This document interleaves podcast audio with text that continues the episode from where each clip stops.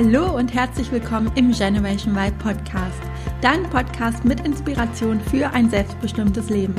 Mein Name ist Juliane Rosier, ich bin Wirtschaftspsychologin und Gründerin der Y Academy und freue mich riesig, dass du in den Podcast reinhörst. Du bist dir richtig, wenn du die Nase voll hast von einem 0815 Leben und du dich danach sehnst, dir dein Leben so zu gestalten, wie du es dir erträumst.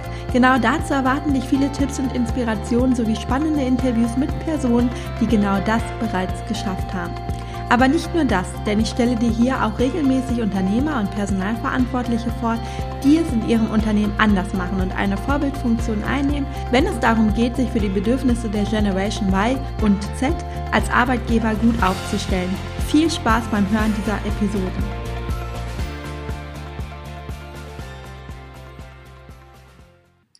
In dieser Episode habe ich mal wieder einen Interviewpartner zu Gast und zwar spreche ich diesmal mit Arik Meyer, dem Gründer von SwitchUp. SwitchUp stellt als kostenfreier Tarifaufpasser sicher, dass man mit seinem Stromvertrag automatisch den richtigen Tarif wählt. Wir sprechen natürlich über sein Unternehmen, das sich in vielen Dingen von traditionellen Unternehmen unterscheidet, aber natürlich auch über seinen eigenen Lebensweg. Gerade wenn es um die Themen Gründung, Personalauswahl und Entwicklung geht, findest du in dieser Folge sehr, sehr spannende Ansätze, das kann ich dir versprechen. Und falls du nach dem Interview neugierig geworden bist und mehr über SwitchUp erfahren möchtest, findest du den Link dazu in den Show Notes. Jetzt viel Spaß mit dem Interview und dieser Episode. Lieber Arik, ähm, erst einmal herzlich willkommen im Generation Y Podcast. Ich freue mich total, dass wir heute das Interview führen und uns ähm, zumindest virtuell austauschen können. Es war ja eigentlich geplant, dass ich zu euch nach Berlin komme, worauf ich mich total gefreut hatte. Aber aufgrund der aktuellen Situation war das jetzt natürlich nicht möglich. Aber umso mehr freue ich mich, dass wir jetzt virtuell sprechen. Ja, danke, dass ich dabei sein darf. Sehr gerne. Ja, vielleicht magst du dich einmal kurz den Hörern vorstellen, wer du bist, was du machst, einfach kurz in deinen eigenen Worten. Gerne. Arek Meyer, mein Name. Ich ähm, bin ja schon seit äh, gut 20 Jahren in Internetkontexten im weiteren Sinne unterwegs. Ähm, ursprünglich in Köln aufgewachsen, habe dann relativ bald den Weg für mich ins Ausland gesucht, eine Zeit lang in Paris, und eine Zeit lang in Stockholm studiert und dann in die Medienwelt hineingestolpert und dann auch schon bald äh, in der besagten, wie gesagt, Internetwelt gelandet. Ähm, habe ähm, äh, damals, als ich in den USA gewohnt habe, Audible, äh, der Hörbuch-Download-Plattform ähm, und den Gründern die Frage gestellt, hey, könnte das nicht was sein, das auch in anderen Märkten funktioniert? Von einigen hin und her kam dabei Audible in Deutschland äh, heraus und das habe ich über sechs Jahre lang aufgebaut und nach dem Kauf durch Amazon für mich dann irgendwann die Entscheidung gefällt, ähm, ich würde gerne ähm, nochmal einen Reset machen, ähm, habe äh, ein One-Way-Ticket mir gebucht, äh, bin in, in, Südamerika gelandet, nicht wissen, wie lang und wohin. Äh, schlussendlich wurden daraus drei Jahre, die mir sehr viel Wind durch den Kopf äh, gepustet ha haben und aus denen ich wahnsinnig viel für mich mitgenommen habe, äh, zumal ich immer sehr intensiv die Dinge getan habe, die ich tue und äh, diese drei Jahre mir die Chance gegeben haben, mich ganz anderen Dingen, an ganz anderen Dingen auszuprobieren, viel bewusst gemacht, was außerhalb meiner Komfortzone lag. Und ja, bin dann äh, nach drei Jahren zurück ähm, wieder mit dem Wunsch, ähm, was entwickeln, was aufbauen zu wollen, gestartet. Ähm, sehr pragmatisch, äh, vielleicht ist Lean Startup manchen ein Begriff, ähm, also sehr ähm, problemorientiert, aber ohne ein großes Luftschloss zu bauen, mit sehr, sehr kleinen, vielen pragmatischen Schritten, einem sehr starken Reflexionsprozess an ähm, mehrere Ideen, die ich hatte, herangegangen. Schlussendlich ist dabei SwitchUp bei herausgekommen.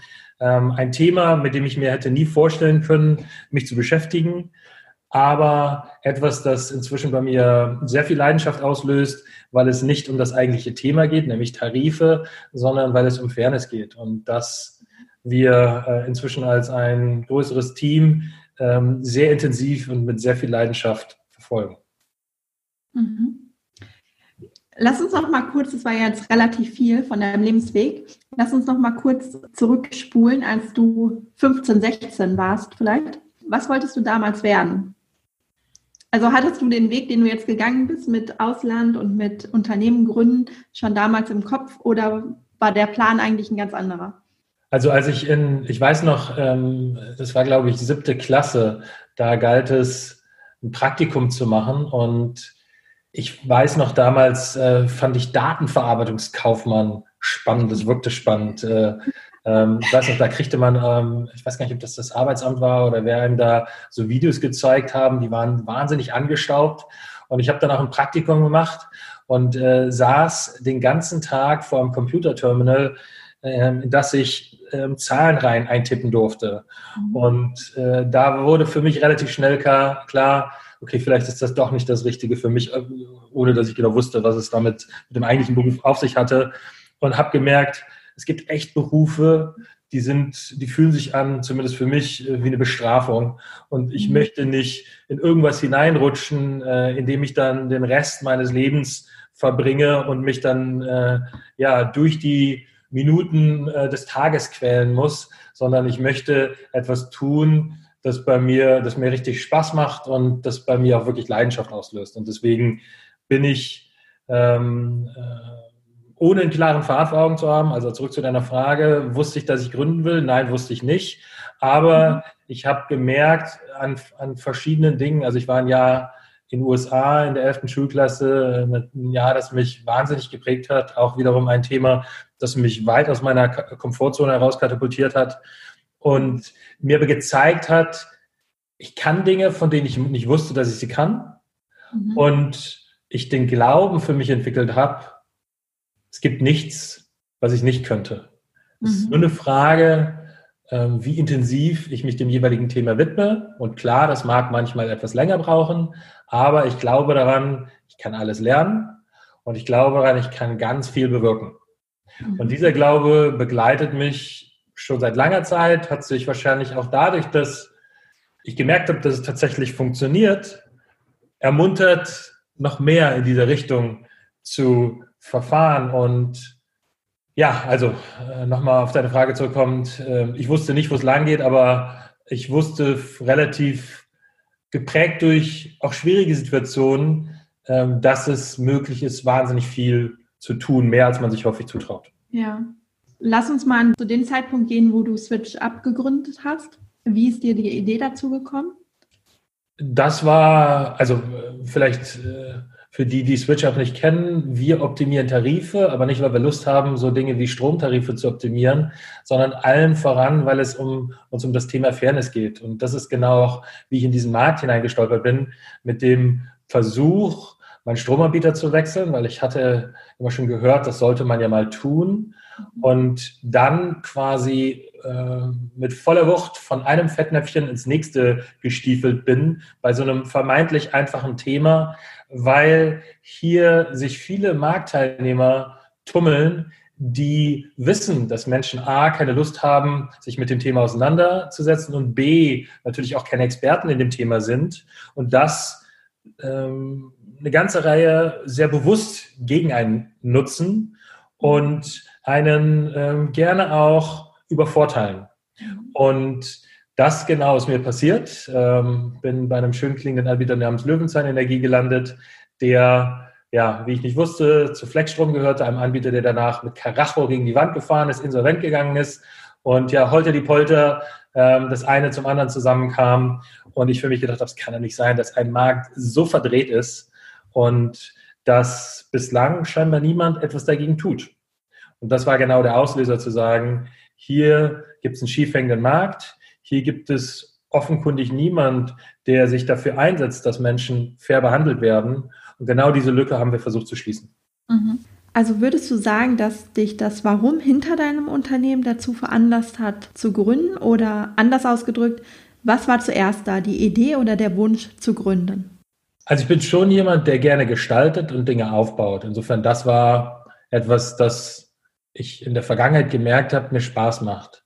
Aber ich würde nicht einfach nur irgendwas aufbauen wollen, mhm. sondern für mich ist, ähm, also ich, ich bezeichne mich gerne selber als naiv, ähm, weil ich Naivität als was Schönes empfinde, weil es viele Denkbarrieren, die wir uns häufig selber vor uns stellen, wir, ja, glaube ich, sprengen können, indem wir nicht hinnehmen, dass man gewisse Dinge nicht tun kann. Und für mich gehört dazu zum Beispiel auch nicht einfach nur rational irgendein Unternehmen aufbauen zu wollen, sondern bewusst dies auf Basis einer Philosophie tun zu wollen. Mhm. Und den Versuch zu unternehmen, dass das Wertversprechen, das wir abgeben, nicht der eigentliche Service ist, den wir erbringen, sondern die Philosophie, mit der wir diesen Service erbringen.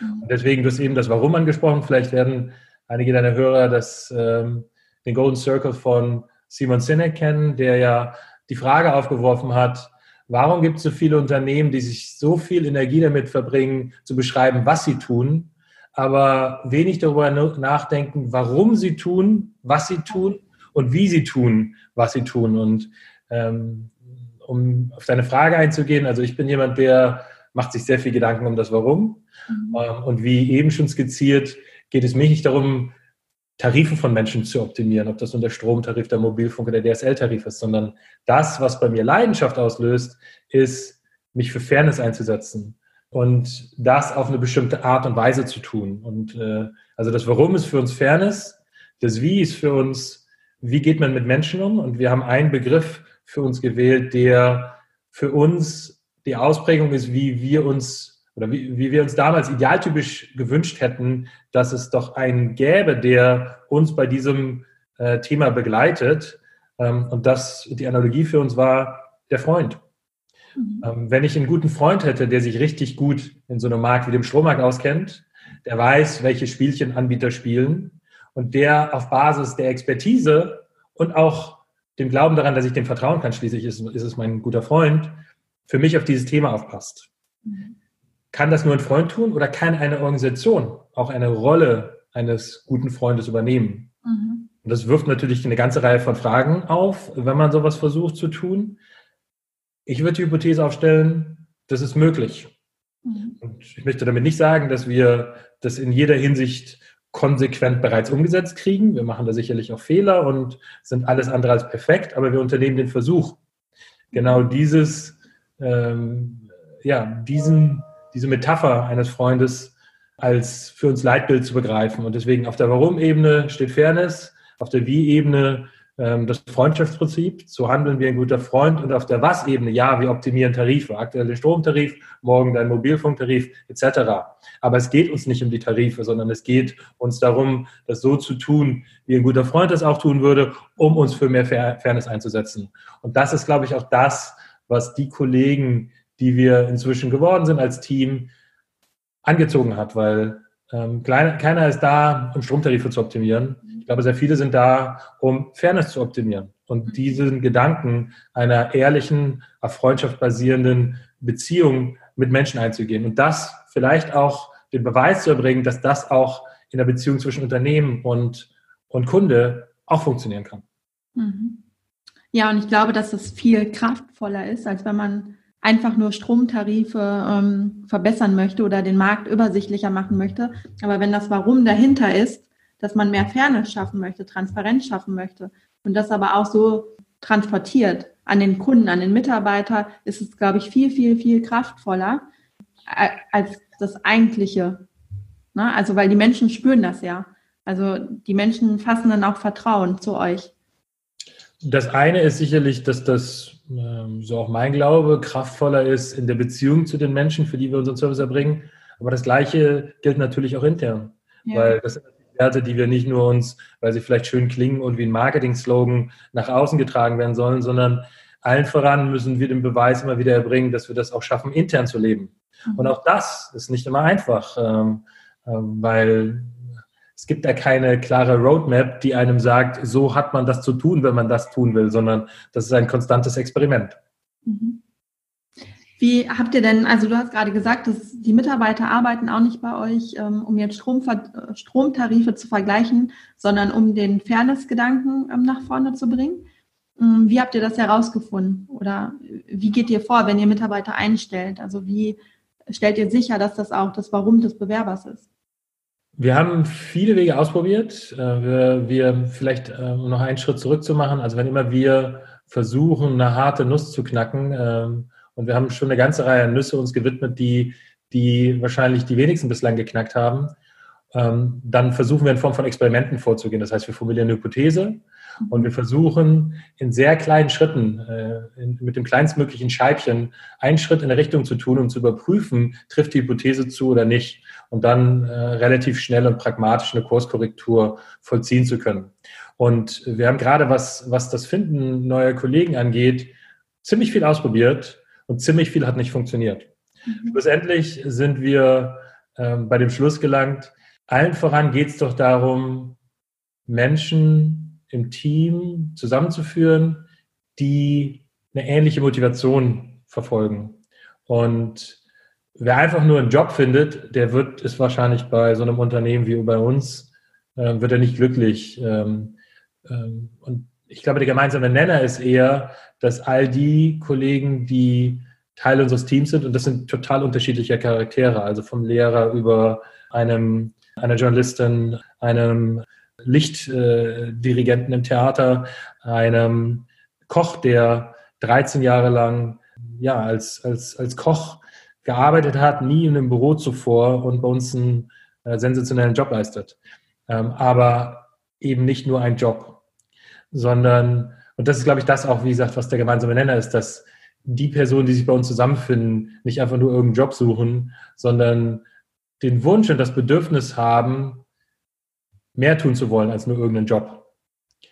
Und die Frage ist natürlich, wie findet man solche Menschen? Und äh, wir ähm, setzen sehr stark auf Plattformen, die sich genau an solche Menschen richten, die einfach nicht nur einen Job wollen, also ob das nur Good Jobs ist, ob das TWD ist, ob das Jobwerde ist. Viele, viele Jobseiten, die, die ja, andere Unternehmen zusammenführen und ja, die zusammenbringen mit Menschen, die, wie gesagt, nicht nur einfach einen Job suchen. Und das ist, wie gesagt, alles andere als einfach, aber uns ist es bislang ziemlich gut gelungen, ja, in den Dialog zu kommen. Und wenn man sich den klassischen Bewerbungsprozess anschaut, da hängt ja vieles schief. Angefangen mit der Frage, warum soll ich mich bei einem Unternehmen bewerben, das ich noch gar nicht wirklich kenne, bei dem ich die Menschen noch nicht kenne, bei der ich nicht, bei denen ich nicht einmal hinter die Kulissen geguckt habe. Mhm. Wie kann ich dann überhaupt beurteilen, ob das zu mir passt? Weil wenn ich äh, die meisten Stellenanzeigen von Unternehmen lese, die klingen für mich wie Einheitsbrei. Da habe ich das Gefühl, ja, äh, es ist alles eigentlich super toll und äh, hier sind auch noch viele tolle Perks, die man bekommt, aber ja, es gibt mir wenig Gefühl, wie ticken die Menschen mhm. und welche Philosophie steht dahinter. Und deswegen haben wir versucht, viele Konstellationen zu schaffen, indem man uns einfach nur kennenlernt. Äh, und das geht auf vielen Ebenen los. Also angefangen, wie kann man, ähm, bevor man überhaupt den Dialog mit uns sucht, ein bisschen einen Eindruck bekommen, wie wir ticken. Äh, dann über die Austausche, die wir machen. Also wir haben viele Kennenlerngespräche, laden viele Personen einfach zum Kennenlernen zu uns zum Lunch ein. Wir, wir dampfgaren jeden Tag vor Ort und essen zusammen. Ähm, immer eine gute Gelegenheit, uns kennenzulernen. Oder auch Kennenlerntage, die wir, äh, oder Kennenlernabende, die wir in, im Sommer häufig ähm, organisieren. Alles Rahmen, die wir schaffen möchten, um ein beidseitiges Kennenlernen zu schaffen. Weil letztendlich geht es, glaube ich, allen voran bei der Frage, wenn ich einen neuen Job suche, um mit welchen Menschen tue ich das und fühlt sich das gut an mit den Menschen. Mhm. Und dafür den Rahmen zu schaffen, ist, glaube ich, ein guter Weg, um in alle Richtungen herauszufinden, passt das? Weil letztendlich geht es um einen Matchmaking-Prozess. Mhm. Ja, aber in klassischen Unternehmen läuft es ja so, dass man irgendwie eine Stelle ausschreibt. Du hast gerade selber schon gesagt, die klingen alle ziemlich ähnlich. Es werden irgendwelche Schlagwörter da reingepackt, irgendwelche ähm, ja, Anforderungen, die der Bewerber erfüllen soll, dann bekommt das Unternehmen irgendwie eine unterschiedliche Anzahl von Bewerbungen und dann wird ja meistens eine Vorauswahl getroffen an irgendwelchen Kriterien, ähm, die der Bewerber zu erfüllen hat. Also sei es fachlich oder ähm, ja meistens fachlich. Du hast gesagt, bei euch arbeitet ähm, ein Koch, eine Journalistin, also alles Quereinsteiger, wenn ich das jetzt richtig ähm, sehe, wo es jetzt gar nicht darauf ankam, welche Qualifikation sie im Endeffekt mitbringen, sondern eher wirklich um die Motivation, wie du gesagt hast, oder? Exakt. Also Motivation ist, glaube ich, das Fundament, weil ausgehend von der Frage, warum stehe ich morgens auf, was suche ich für mich, um glücklich zu sein, um Leidenschaft zu entwickeln, das ist für mich das A und O, weil wenn das nicht da ist, dann ist es, glaube ich, schwierig, gerade in so einem Marktumfeld, in dem wir uns befinden, wo es alles andere als einfach ist, äh, die verkrusteten Strukturen zu verändern äh, äh, in dem Marktumfeld, in dem wir uns bewegen, das auch, das auch zu verwirklichen. Insofern ist Motivation absolut wichtig. Und du hast eben das Thema ähm, Fachkenntnisse angesprochen. Ist tatsächlich etwas, das wir weitestgehend unwichtig empfinden, mhm. weil wir der, der, Überzeugung sind, dass das Dinge sind, die man sehr schnell lernen kann. Lernen kann ja. Das, was, glaube ich, viel schwieriger ist zu lernen, sind Metafähigkeiten. Und deswegen achten wir bei der Frage, wen holen wir als neuen Kollegen oder Kolleginnen an Bord, eher die Frage, welche Metafähigkeiten bringt ihr mit? Und damit meine ich so Dinge wie Reflexionsfähigkeit, Initiative, Durchhaltevermögen, wenn es mal echt knackig und schwierig wird, Positivität. Also alles Dinge, die sehr stark mit dem eigenen Charakter verwoben sind. Mhm. Dinge, die man durchaus lernen kann, aber die über viel längere Zyklen und viel ja. mehr auch Erfahrung, die man gesammelt hat und Glaubenssätze, die man auch mitbringt, ja. geknüpft ist. Und ähm, deswegen, ob der eben genannte äh, Koch, Ron heißt er, der, wie gesagt, 13 Jahre in der Küche zugebracht hat, der aber viele dieser Metafähigkeiten auf ganz besondere Weise mitbringt und damit bei uns auch in ganz schneller Zeit gezeigt hat, der ist absolut richtig. Mhm. Und das sind, ja, das sind die Dinge, nach denen wir suchen. Ich glaube, nicht ganz einfach, das im Vorfeld zu merken, ob jemand die mitbringt. Mhm. Ähm, insofern geben wir uns da sehr viel Mühe, das auch vor allem im Dialog dann versuchen herauszufinden um, und sind auch sehr ehrlich, äh, was wir suchen. Stellen also auch keine Trickfragen oder so, sondern ja. versuchen einen ehrlichen Austausch vorzunehmen. Ja, und bislang hat es in Summe ziemlich gut geklappt. Also ich glaube, wenn ich mir die Menschen vor Augen führe, die wir inzwischen als Team sind, das sind sehr, sehr bunte, unterschiedliche Charaktere, die ja ganz unterschiedliche Hintergründe mitbringen, aber auf Basis der Motivation und der Metafähigkeiten, glaube ich, ziemlich gut zusammenpassen. Mhm. Ja. Ja, und so bin ich auch mal vorgegangen bei meinen Recruitings damals. Ähm, dass ich auch gesagt habe, die Motivation ist für mich entscheidend, weil ich kann jemand haben mit dem besten Lebenslauf, mit den besten ähm, Qualifikationen, wenn derjenige aber keine Lust hat im Endeffekt, nützt mir das gar nichts, also der tolle Lebenslauf. Andersrum aber jemand, der richtig motiviert ist und wirklich auch Lust hat, dem kann ich alles beibringen. Absolut. Ja. Wie geht es dann weiter? Also du hast gesagt, ihr macht dann so ähm, Abende, wo ihr euch kennenlernt oder dass die Menschen zum Lunch vorbeikommen. Wie geht es dann weiter? Also im Kern, es äh, dreht sich alles um das eben besagte Stichwort Matchmaking. Mhm. Also es ist ein, letztendlich ein beiderseitiger Matchmaking-Prozess, in dem man sich abtastet und guckt, passen wir auf Basis der eben genannten Dinge zueinander. Und äh, wir haben da auch nicht das Patentrezept, das ist diese eine Maßnahme, mit der das funktioniert, sondern es sind einfach viele Berührungspunkte, die wir versuchen zu schaffen. Mhm. Und ähm, viel natürlich auch einfach durch ein äh, gemeinsames Interagieren. Ähm, wir versuchen auch den Kennenlerntag immer so zu gestalten, dass der möglichst ähm, an Dinge angelehnt ist, mit denen die Person sich bei uns auch beschäftigen würde, wenn sie denn schon Bestandteil des Teams ist, mhm. äh, um, um einfach so ein beidseitiges Gefühl zu bekommen, wie fühlt sich das an, äh, wenn wir uns ähm, einer, einem Thema, einer Fragestellung ähm, widmen. Mhm. Und das hat sich bislang ähm, hat das zu einer ziemlich guten Trefferquote geführt. Ähm, und also wir sind zwar nicht perfekt, aber ich glaube, auch gemessen an der Tatsache, dass die Kollegen, die länger bei uns sind, wahnsinnig lang bei uns sind, ja, scheint das in Summe gut zu funktionieren.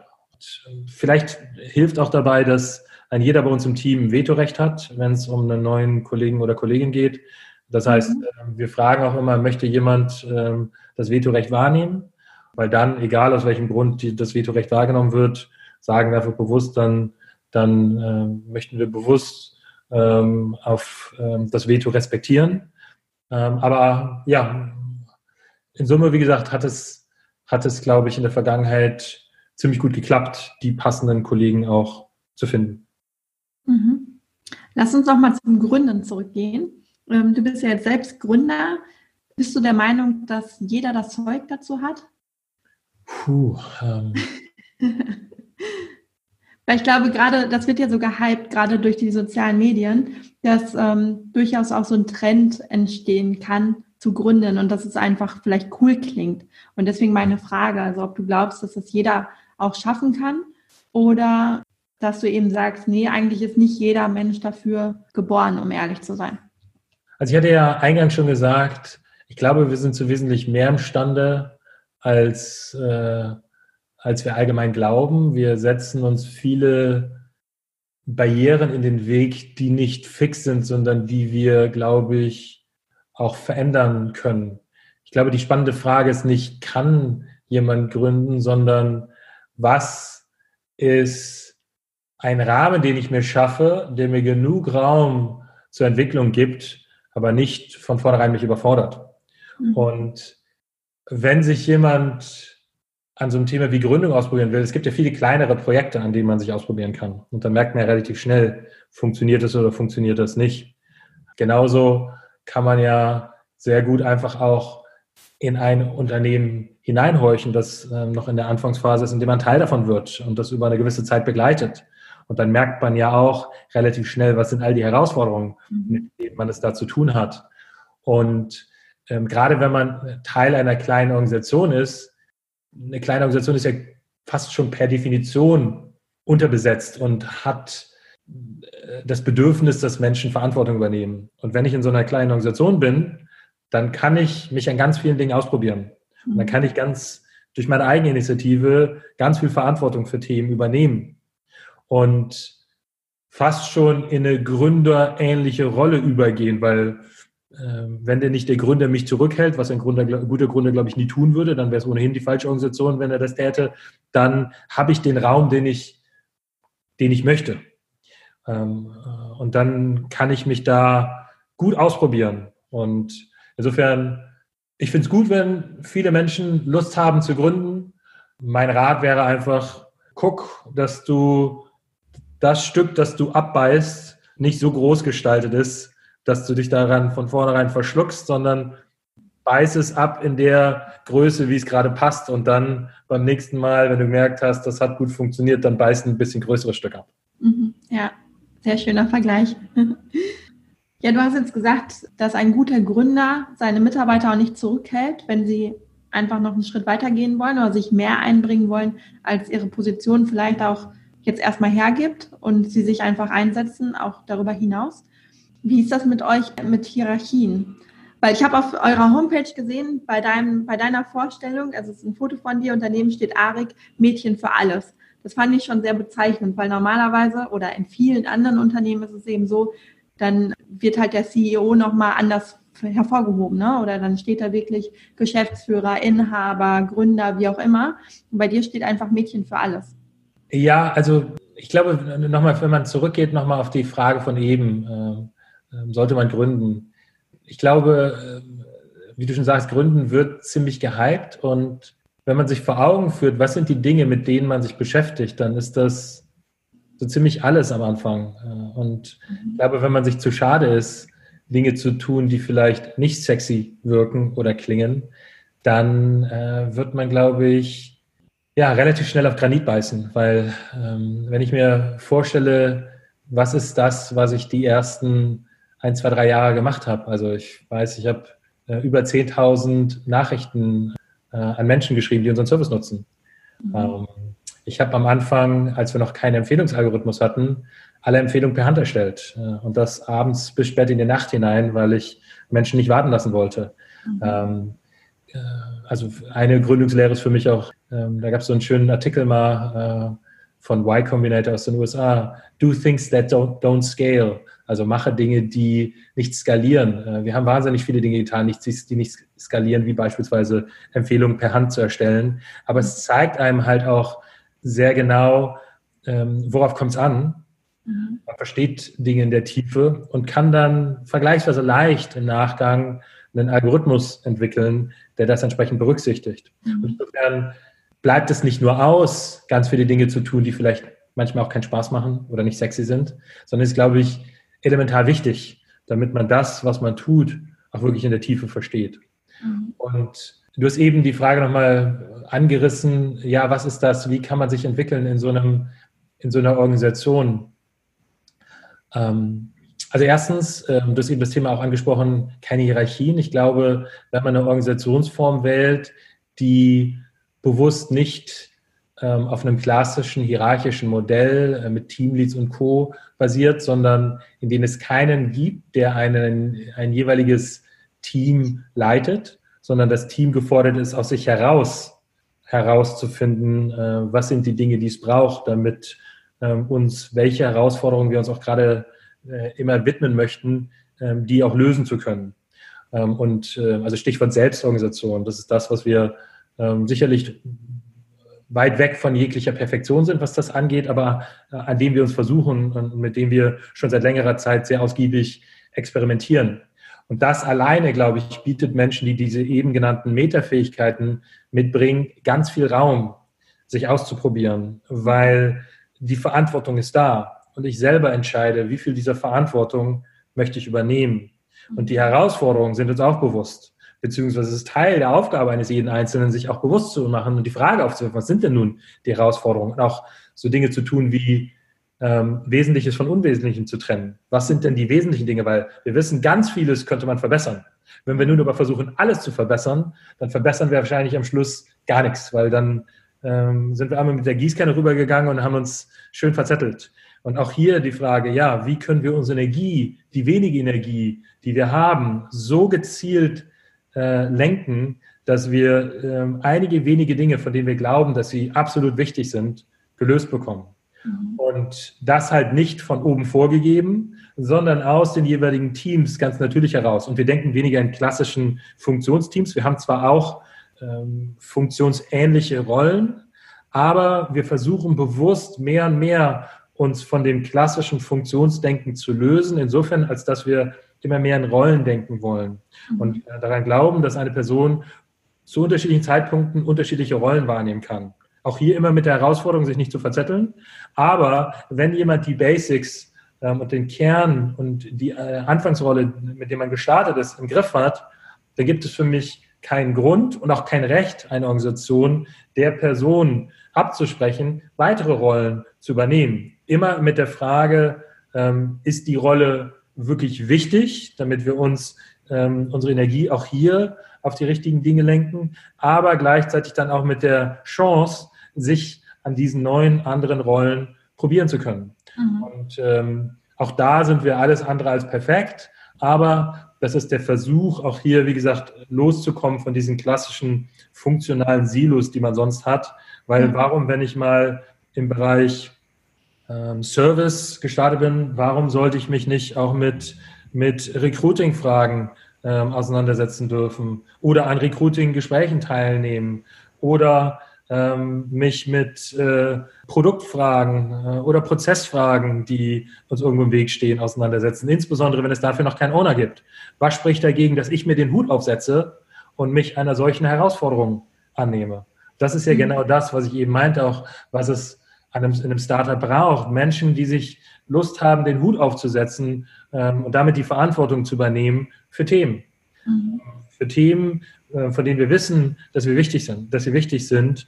Und äh, wir sprechen intern immer bewusst äh, oder häufig von Engpässen. Was sind die wenigen zentralen Engpässe, auf die wir unsere Energie lenken, die, die wir auflösen, ähm, von denen wir glauben, wenn es uns gelingt, diese aufzulösen, dass es uns dann nochmal einen ganz anderen Schub als Team und als, als Organisation verleiht. Mhm. Ja, vor allem ist das, glaube ich, eine ganz andere Qualität der Personalentwicklung als so in klassischen Unternehmen, wo man eine feste Rolle hat und da eigentlich auch schwer nur ausbrechen kann und dann vielleicht mal zum Seminar geschickt wird, als wenn man sich wie bei euch auch wirklich mal ausprobieren kann in unterschiedlichen Rollen, ohne sich dafür offiziell bewerben zu müssen und die andere Rolle, die man hatte, ablegen zu müssen. Ne? So ist es ja eigentlich in vielen Unternehmen. Also man hat Rolle A, möchte gerne mal Rolle B ausprobieren, muss sich dann aber offiziell bewerben und ähm, hat, kann Rolle A nicht mehr wahrnehmen. Und bei euch ist es ja dann eher so, dass man einfach mal so in verschiedene Rollen auch schlüpfen kann und es einfach mal ausprobieren kann, ob es ähm, passt oder nicht. Du hast gerade den Begriff Personalentwicklung angesprochen. Ja. Also ich finde, der Begriff ist schon sehr bezeichnend. Personal wird entwickelt von jemand äh, Dritten. Ja. Ähm, ich glaube nicht, dass das äh, das ist, wie Entwicklung stattfindet, sondern ich glaube, ähm, Entwicklung ist auch nicht was, was man, indem man zum Seminar geht ähm, und sich dann intravenös irgendwas einflößen lässt, äh, funktioniert, sondern ich glaube, in den, in, den, in den meisten Fällen ist das, was wirklich eine Transformation auch mit einem selber ähm, ermöglicht, ist, sich an ganz praktischen Dingen auszuprobieren. Also nicht an der Theorie, sondern an, an tatsächlichen Problemstellungen, die es zu lösen gilt.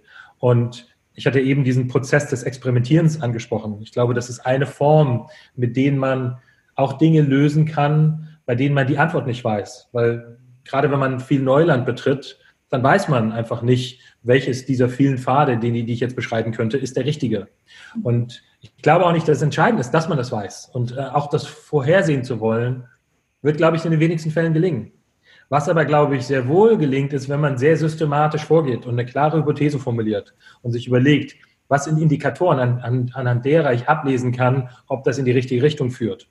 Mhm. Ähm, und dann in, äh, sich überlegen, was ist der kleinstmögliche Schritt, den ich vollziehen kann, um eine erste Indikation zu bekommen, ob das in die richtige Richtung geht. Mhm. Und dann über viele Reflexionsschleifen sich systematisch ähm, einer Antwort nähert. Ich glaube, ja. das sind die spannenden Dinge, die nicht nur der Organisation helfen, ganz schwierige Herausforderungen auch sehr zielgerichtet zu lösen, sondern gleichzeitig auch dem Einzelnen eine wahnsinnig tolle äh, Lernerfahrung bescheren, weil man am lebenden Objekt für ja. sich merkt, was funktioniert und was funktioniert nicht. Und da sind wir auch wieder bei den Metafähigkeiten, die ich ja dadurch herausbilde, indem ich sehr systematisch reflektierend mich äh, einer Problemstellung nähere und damit früher oder später erkenne, das kann ich eigentlich abstrahieren, was ich hier gelernt habe. Und das kann ich im Prinzip auf alles anwenden. Und damit habe ich das universelle Toolset für mich, ähm, was mir erlaubt, alles zu lösen. Ja, ja, sehr spannend. Ja, ähm, erstmal vielen Dank dafür. Wir sind jetzt schon am Ende. Vielleicht hast du noch zum Schluss einen Tipp für die Hörer, die sagen, ja, irgendwie läuft es gerade nicht ganz so rund, ich bin ein bisschen unzufrieden, ich könnte mir vorstellen, mich irgendwie selbstständig zu machen, Unternehmen zu gründen, ich habe aber noch keine Idee. Ähm, was ist so aus deiner Sicht, was kann man tun, um so den allerersten Schritt zu gehen? Also du hast gerade die Situation angesprochen, ich bin unzufrieden. Mhm. Ich glaube, das ist so eine dieser Momente, von denen es ganz viel im Leben gibt, nämlich der Frage, wenn etwas nicht so ist, wie ich es mir wünsche oder wie es sein könnte, bleibe ich passiv oder werde ich aktiv? Mhm. Und ich glaube, dass zu viele Menschen immer noch in dieser Passivität verharren ja. anstatt zu sagen, der perfekte Zeitpunkt, der wird nie kommen. Ja. Was aber in meiner Macht liegt, ist, aktiv zu werden. Und das kann ich jetzt, hier und heute. Und das heißt nicht, dass ich, wie eben schon gesagt, ähm, wenn ich mir ein Stückchen abbeiße, direkt das ganze Stück versuchen muss, äh, mir in den Mund zu pressen, sondern ich kann mir ein Stück, ein kleines Stück abbeißen. Also es gibt ja, wer sich mit dem Thema Gewohnheiten auseinandergesetzt hat. Da viele spannende wissenschaftliche Untersuchungen.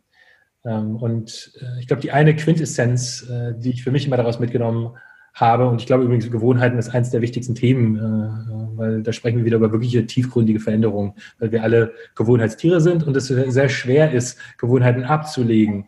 Ja. Ähm, und wie ähm, schafft man das? Das schöne Beispiel, dass er in, diversen Büchern immer mal wieder gebracht wird zu dem Thema, ist, wenn ich anfangen will, Sport zu treiben und mir vornehme, ich gehe jetzt jeden Tag raus und laufe zwei Kilometer, dann ist die Wahrscheinlichkeit, dass mir das gelingen wird und dass ich daraus eine Gewohnheit forme, sehr gering.